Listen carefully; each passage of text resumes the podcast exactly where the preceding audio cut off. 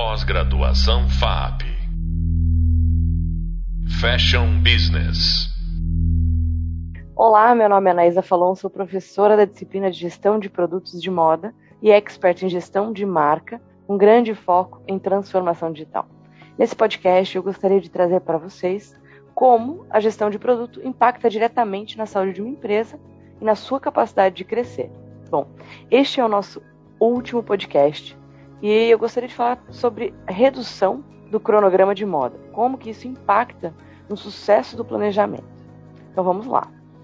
Como vocês já viram durante os vídeos, a moda é um setor de altíssimo risco, né, com muitas variáveis que dependem do desejo dos consumidores. Com o advento da internet, as tendências se difundem mais rapidamente, gerando ainda maior dificuldade em planejar as vendas. Quando a gente olha a moda, né, um setor é, visto como um setor de alto risco, a gente se pergunta, mas por quê? Né? O que caracteriza o risco elevado é o fluxo contínuo de novidade, mais o valor material e imaterial. Né? Então, ela tem a mudança é, de produto, de tendência, como valor em si, e uma ligação muito frágil com a funcionalidade. Então, por exemplo, todo mês uma coleção nova, toda semana produtos novos. Nós já vimos empresas que lançam novos produtos diariamente. Então, esse fluxo contínuo de novidade faz também com que a gente crie o que a gente chama de obsolescência programada. Os produtos se tornam obsoletos mais rapidamente, com maior frequência. A gente programa essa obsolescência. Se antigamente tínhamos duas coleções por ano, primavera, verão e outono e inverno, agora nós temos entradas diárias de produtos, fazendo com que o produto de hoje, né, o produto de ontem seja velho e o produto de hoje seja novidade. Então, se você não vender esse produto no período que você programou, esse produto fica velho, tendo que você remarcar esses produtos, mudar os valores e aí comprometer a margem do seu negócio. Outro ponto importante que determina o risco elevado é a soma de valor material e valor imaterial. O que isso quer dizer? O valor material são todas são os tecidos, é realmente o tempo que é usado para fazer o produto, né, a pesquisa, mas o valor imaterial é o benefício que o cliente leva, né, carrega quando ele compra um produto e marca.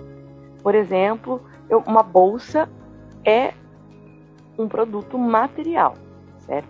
Mas quando eu compro uma bolsa de uma determinada marca ou de uma determinada cor, existe também atrelado a ele um valor imaterial, que é se eu sou, se é uma bolsa da Hermès, por exemplo, existe um mais, do que valor material do couro costurado e no formato daquele produto, existe a ideia que eu passo de sucesso usando aquela marca, usando aquele formato, aquele modelo de bolsa que é tão conhecido. Tudo isso gera um risco, porque você não consegue prever o quanto vai ser apreciado, quanto é, o cliente vai valorizar o, o imaterial daquele produto. Isso se consegue ao longo do tempo, né? As marcas acabam construindo isso é, ao longo do tempo, mas de imediato é muito difícil conseguir prever. E aí a gente começa a falar então de mitigar esse risco, né? É, geralmente nós dividimos, e vocês viram é, no vídeo de planejamento, né, no nosso vídeo de criação e gestão de OTB, como dividir os produtos. Você divide a sua coleção, então você tem a base da pirâmide, que são os produtos contínuos da marca. Nesses produtos você também tem o valor material e imaterial, mas você reduz a entrada de novidade. Você faz com que esse produto seja perene. Então você consegue planejar melhor a venda desse produto. Depois nós temos o, o, os produtos do meio ali, os new icons, que são os produtos que vão mudando, modificando, né, evoluindo ao longo dos anos, coleção pós-estação, semana após semana, de acordo com as suas entradas. É, nesse produto, nós já começamos a ter um risco médio. É, ele, tem, ele tem uma modelagem, uma matéria-prima que o cliente já gosta, mas ele tem detalhes de tendência, se é um babado, uma cor específica de tendência, é, um detalhe diferenciado esse produto começa a ter um risco médio. E depois temos o topo da pirâmide, né, que é, tem os produtos de altíssimo risco, aqueles que a gente não tem nenhum histórico. E esse produto, é, ele também vai se tornar obsoleto com mais facilidade. Então, esse produto é um produto de risco porque a gente não sabe exatamente quanto que a gente vai vender. Muito provavelmente, nesses produtos do topo da pirâmide, nós vamos errar o planejamento. Ou vai sobrar, ou vai vender demais, né? Vai faltar.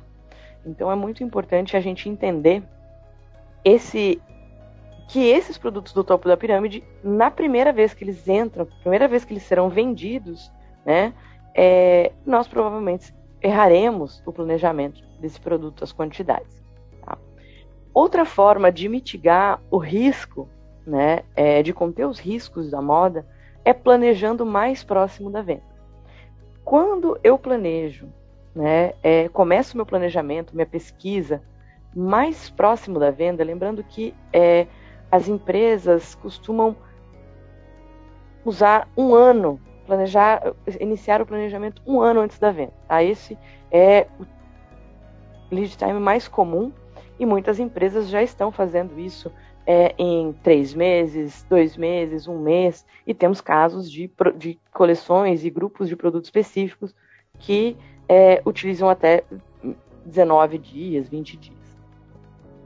Quando a gente planeja mais próximo da venda, a gente consegue ter uma visibilidade melhor do que o cliente deseja. Se realmente aquela tendência é, emplacou, se o cliente vai querer, está desejando aquilo. E para isso podemos usar as mídias sociais para questionar, perguntar se, se, se, realmente existe esse interesse nessa tipologia de produto.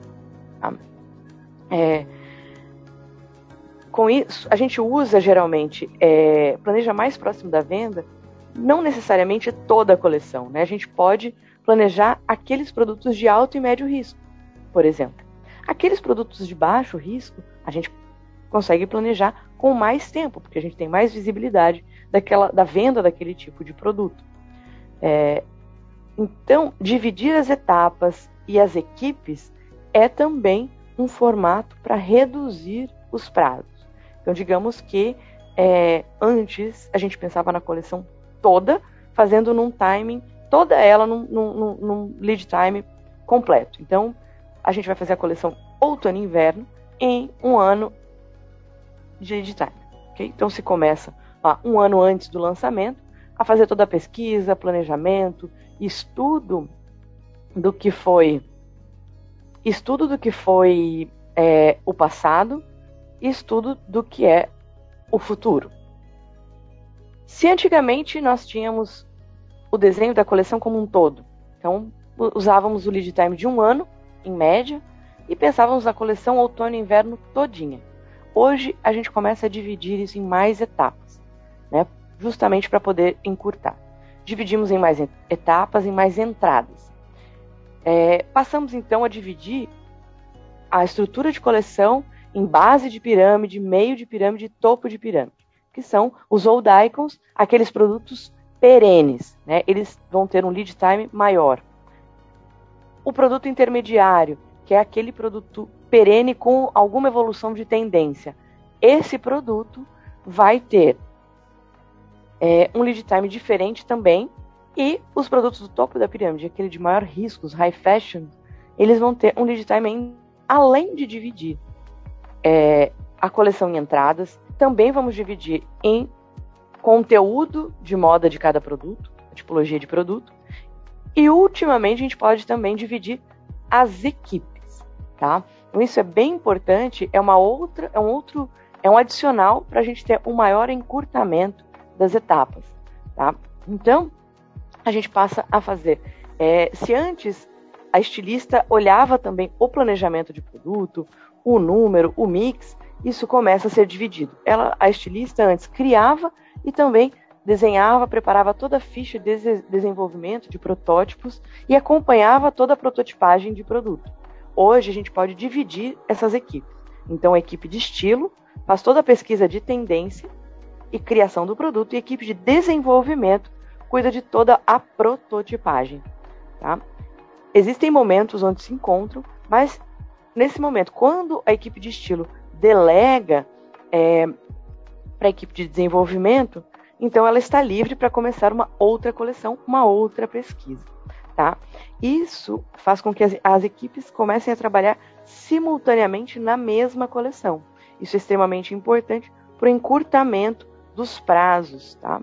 É muito importante também é, a gente lembrar que quando a gente divide as equipes, não quer dizer que é, as equipes passam a não ter é, participação das etapas, mas elas passam então a atuar pontualmente e não ser responsável pela execução completa dela. Okay? Ela começa a compartilhar a responsabilidade. Tá? Isso é característica de organogramas multifuncionais, onde a gente tem responsabilidades compartilhadas. Para que essas responsabilidades sejam compartilhadas e, e exista a integração em tempo real dessas etapas, desses prazos, o uso de ferramenta digital é muito importante. Então, as equipes elas conseguem é, é, executar as etapas simultaneamente, né, é, ali em tempo real mesmo, é, pela, através da internet, em lugares geograficamente separados. Né? Então, a gente pode ter o estilista, a equipe de estilo toda alocada em Londres, equipe de desenvolvimento é aqui no Brasil e em Santa Catarina. E essas aprovações, é, todas essas etapas podem ser vividas é, em tempo real, né, através da internet. Então, que a gente teve. É, a pandemia trouxe essa facilitação, forçou todo mundo a trabalhar também online. Então, isso abriu oportunidades também de encurtar os nossos prazos e dividir essas etapas. Então, quando a gente pensa em divisão de equipe, compartilhamento, né, uso dessas ferramentas digitais, a gente poderia é, usar, por exemplo, o PLM, onde é, existe uma equipe de planejamento que faz toda a pesquisa junto com o gerente de produto, né, toda a pesquisa, o estudo da performance do produto e é, o benchmark né, de mercado, olhar o que está acontecendo, para então trazer uma estrutura de coleção, né, é, onde a gente vai, onde a, a marca vai crescer, é, onde a marca vai se desenvolver, onde existe oportunidade de mercado. É, a equipe de estilo vai fazer toda a pesquisa de futuro, né? O que, que é a tendência, o que vai ser usado, né? Daqui é, alguns meses. Juntos eles acabam, é, existe um momento ali um, um, onde eles se encontram e definem então qual vai ser a estratégia daquela coleção, qual tipo de categoria faremos os investimentos. Né? É, então o estilo definido aquela estrutura de coleção, o estilo cria os modelos depois, junto com a equipe, o, a equipe de desenvolvimento faz toda a pesquisa de matéria-prima. É, e essas três equipes, planejamento, estilo e desenvolvimento, definem junto quais são os modelos, cores é, e tamanhos que serão executados para cada é, para essa coleção, né? Quais são as faixas de preço é, e tudo mais. Então definem a coleção, o estilo começa a criar. Uma vez que, que foi criada essa coleção, né, é definido então cada modelo e esses modelos vão ser passados para a equipe de desenvolvimento, que então vai seguir para pilotagem e prototipagem desses modelos, ok? E assim essa equipe depois vai ter momentos de encontro com a equipe de estilo para verificar se é, o produto está acontecendo de acordo com o programado, com o idealizado pela equipe de estilo, né, pelos estilistas, até o lacre desse produto. Em paralelo, as equipes de, é, de sourcing, né, vão fazer as negociações de compras e produção, né, vão ser definidos. Se você tem a produção interna, vai ser negociado também com a equipe interna de produção, né, de indústria, até realmente a produção em escala desses produtos. E depois todo, todo mundo vai passar a olhar é, em tempo real aí como está performando as vendas. Antes de começar é, a venda, tem a equipe de, de, de marketing já pode, é, ela vai ter uma interação no momento de definição de temas e depois vai acompanhar que tipo de produto seguiu em frente, o que foi realmente aprovado e o que não foi. Ok? Então essa é uma é, fragmentar, né, quebrar as etapas é, e é uma oportunidade hoje que a gente tem para encurtar os lead times. Podemos usar o PLM né, para a gestão de, do processo como um todo, então vamos integrar a equipe de planejamento, de estilo, desenvolvimento, marketing, é, equipe de, de, de indústria, fornecedores. Podemos integrar todas essas equipes no PLM. algumas etapas especificamente podemos fazer é, de forma independente, né? Por exemplo, a equipe de é, planejamento vai usar é, ferramentas de análise cross-catálogo, vai usar é, o Asana ou ferramentas de gestão de tarefa, né, para acompanhar é, quais são os momentos, né, onde realmente ele tem que entregar o planejamento, fazer a reunião, executar os rituais, né, para de alinhamento entre as equipes. É, a equipe de estilo pode usar o Miro, né, para ter os painéis criados, é, o desenho de mapas mentais para desenvolvimento de cartela de cores, de estampas. Aprovação de estampas pode ser é, feita é, via Google Slides. Toda essa é, o desenvolvimento, né, é, da coleção, a criação dos modelos, a criação desenvolvimento dos temas, ele pode acontecer todo ali dentro do Miro e dentro do Google Slides, onde a equipe troca informações, comentários por ali, né, diretamente na ferramenta. Então, eles vão enriquecendo, então podemos ter equipes divididas, né, separadas geograficamente. É, e quando a gente vai para a equipe de desenvolvimento, que vai fazer todo o protótipo dos produtos, né, junto com indústria e fornecedores, podemos então é, ter a ferramenta do PLM e a ferramenta de gestão de tarefas. Né? Então, o que eu sempre recomendo é de usar é principalmente ferramentas de análise cross-catálogo, né, que é a ferramenta de análise de mercado, que vai ficar mais focado na equipe de planejamento. É uma ferramenta para criação de mood board e mapa mental de coleção, né, o Miro, por exemplo, que vai ser mais é, usado intensamente pela equipe de estilo. Uma ferramenta de gestão de tarefas, onde a gente tem todo o mapeamento é, do cronograma, onde cada um sabe exatamente onde está cada tarefa, quando deve executar e quais são as dependências dessas ferramentas. E o PLM, onde a gente tem uma gestão integrada do todo, né? Depois que esse produto vai à venda, nós conseguimos trazer as informações de performance para dentro da ferramenta. Então, conseguimos analisar o que vendemos, para quem vendemos, né? Aí, nessa ferramenta é, de PLM, também cons conseguimos criar é, tagueamento de atributos, né? E depois isso vai servir para a venda no e-commerce, para nossa análise é, de performance. É, então a gente não é só vender bastante calça, né? Que tipo de calça vendemos? Isso é muito importante. Se ela tem bolso, se não tem, se é alfaiataria, se é leve, qual que é o shape dessa calça, qual tipo de material, em qual momento isso foi vendido, para qual região, que tipo de cliente, né, faixa de idade. Tudo isso faz muita diferença. Então, quanto mais granular for a nossa análise, mais a gente tem condição de entender é, a demanda, né? E entender que tipo de produto tem maiores chances de performar melhor. Então, isso é muito importante para a gente. É, então, fazendo um resumo aqui, a moda é um setor de altíssimo risco, porque ela tem um fluxo contínuo de novidades, somada a um valor material e imaterial.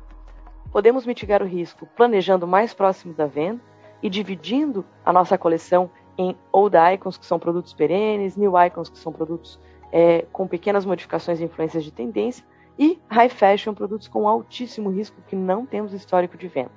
Podemos também dividir as nossas equipes para reduzir os prazos e para que isso funcione, também podemos usar ferramentas digitais e compartilhamento em tempo real. Esse foi o nosso podcast, nosso último podcast. É, moda é um setor de alto risco, é importante conhecer a cadeia e todas as suas etapas para que a gente obtenha sucesso. E vocês encontram mais materiais é, complementares nas videoaulas e no nosso hub de leitura. Bons estudos! Pós-graduação FAP Fashion Business